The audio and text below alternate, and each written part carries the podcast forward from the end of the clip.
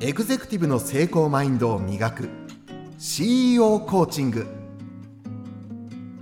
この番組はもっと会社を大きくしたい。幸せになりたい。そして全ての従業員に幸せになってほしい。と願う。経営者。経営幹部。事業部のチームリーダーのポジションにいる。あなたに。今よりもっと成長できる考え方や行動の理論をお伝えするポッドキャストです。語り手はこの方こんにちはエグゼクティブ専門コーチの久野和義です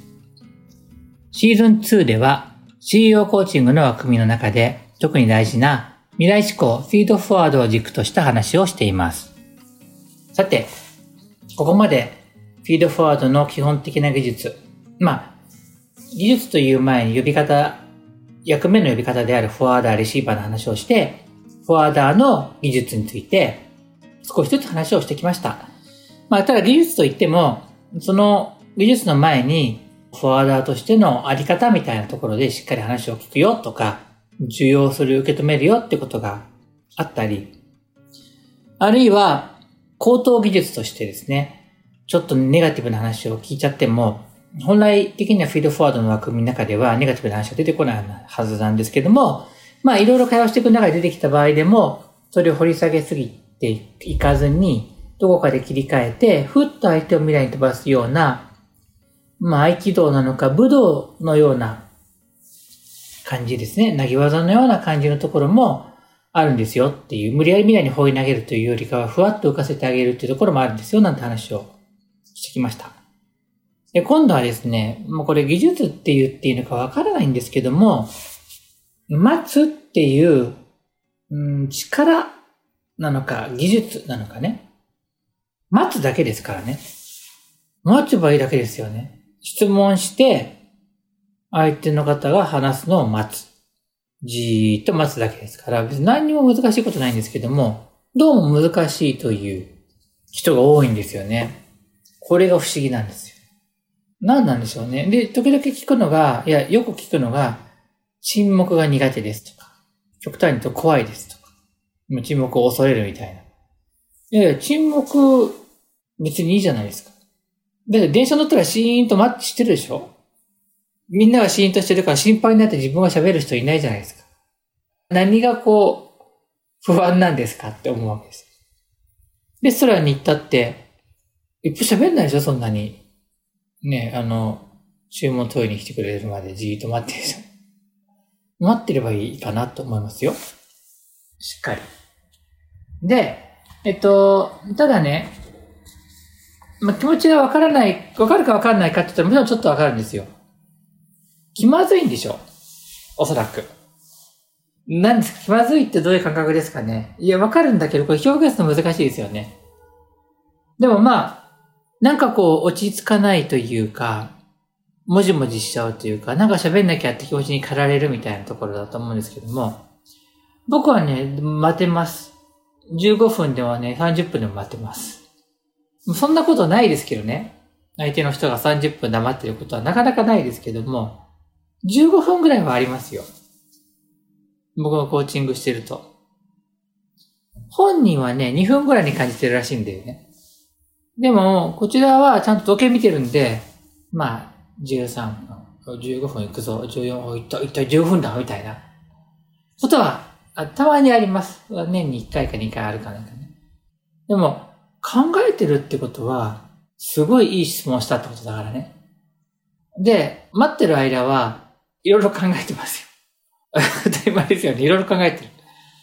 いろいろ考えてる内容は、相手の人がいろいろ考えてるなと思って、これ、この質問をしたこう考えてるってことは、こういうこと考えてるのかな？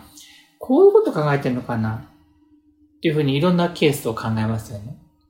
いや、こっちかもしれないなとか、それと待ってれば、考え、こちらも考えてるから、相手も考えてて、こっちも考えてるから、別にお互い忙しいじゃないですか。まあ飽きてきちゃいますけど、待ってるのは。あんまり長いと。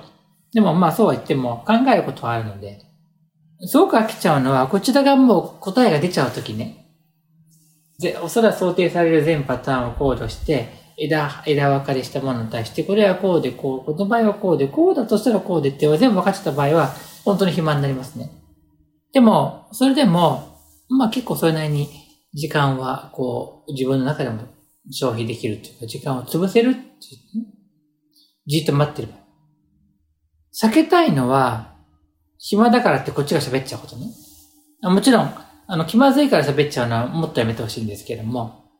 なんで喋っちゃいけないかっていうと、まあ言うまでもないですけれども、せっかく相手の頭の中でストーリーを作りかけていて考えているのに、欲やり入れちゃう感じになるからね。だから待、待ちたいんですよ。待ってあげたいんです。邪魔したくないから。そう。だからね、本人に自分で考えるチャンスを、せっかく質問によって作ってるのに、自分で自らそれをこう、積んじゃダメですよね。ね、もう少しこう、待ったら、深まるのに、こっちが慌ててこう、引っ張り上げちゃうから、生焼けだったみたいな感じでね。いやいや、もうちょっと、もうちょっと待とうよと。まだ生だよ、みたいな。そういう感じになる時もあるので、まあもちろん僕もそれまあ、うんと若い頃は、まあもうちょっと早く喋っちゃったりしたこともあると思うんですし、あ、早いんだなと思って、もっと待つように時間が、あの、長く待てるようになっていったっていうのは、当然あるんですけどね。ただ、うん、早くからその待つことの重要性を認識していたのはしていたと思います。ね、これはだから、あの、質問して、あるいは何か言葉を発して相手が話してくれるのを待ってる間っていう沈黙の場合もそうですし、当然そうですけども、同じく相手が一生懸命喋ってる時に、自分がこう終わって入って話を取ってしまうっていうのも、まあできれば避けたいですね。それも待つ力のうちの一つですよね。相手が話し続けている間、相手の話を聞いて、ま、待ちながら聞くってことです。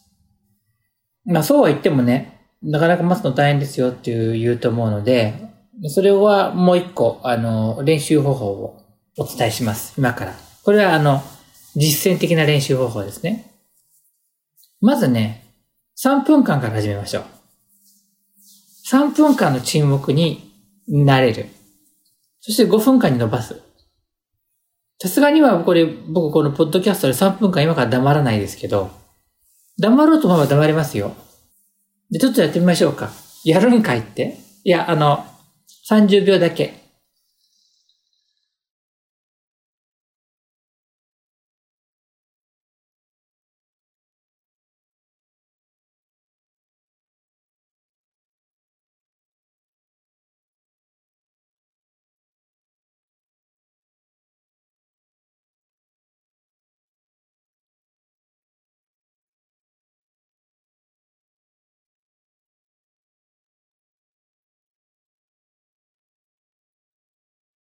これが30秒ですよ。で、まあ、この間に離脱しちゃった人もいるかもしれないけど、それはそれで仕方がないとして、それぐらいのことで、あの、めげるようでは15分待てないですから、それはそれで仕方がないんですけども、もう帰ってきてほしいけれどね。ただ、あの、こういうふうに練習をしていくことによってですね、伸びていくと思いますから、30秒、さっき3分からって言ったんですけど、30秒もね、結構長く感じたと思うんですね。でもね、実はもちろんもう一つ重要な要素があって、練習するための大事な要素は、これは自分に対する自信なんですよ。自己評価。自己評価が高ければ待てるんですね。何自信がなかったら待てないっていう短絡的な言い方をしたくはないんですけども、でもまあ、そういう要素はあるっていうか、待てないっていうことは、自信が足りてない可能性がありますね。それは、あの、自分は相手にとって価値のある存在であるという、価値のある情報を提供できるとか、価値のある仕事ができるとか、価値のある貢献ができる存在であるっていうふうに自分が自覚していれば、待つことは怖くないんですけど、自分の価値、あるいは自己評価は、まあ、そんなに高くないんじゃないかと思って、いると、なんか喋んなきゃって思う側面もあるんでしょうね。だからそうなると、これは単純にそのフォワーダーは待てばいいって言っても、待てないんですよ。まあ今日お話しすることではないですし、まあ後日になると思うんですけども、自己評価であるエフィカシーみたいなものを話すときにまたお話ししたいと思います。ただ、このもう一個大事な問題をね、これ言って今日終わらないといけないんですけども、このポッドキャストを聞いてくださっている方は、リーダーだったり、社長だったりするんで、えいや、自信ありますよっていう人たちも多いわけです。じゃあ、その人たちはなぜ待てないかっていうとですね、単純に喋るのが好きだから。もう一つは、上司が喋るもんでしょって思ってる人もいると思うんですね。でもね、僕は、これ今日最後これで終わりますけども、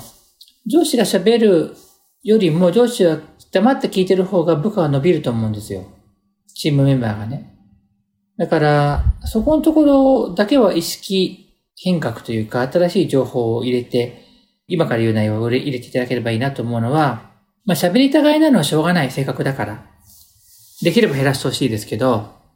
単純に、リーダーとか上司の役目を多く喋ることじゃないかと思っているんだとすれば、僕は逆だと思うんですね。本来喋る能力がある人が黙ってる。そして、部下なりスタッフなり、あの、後輩なりは、どんどん気持ちを干渉しているっていう状態が生まれると、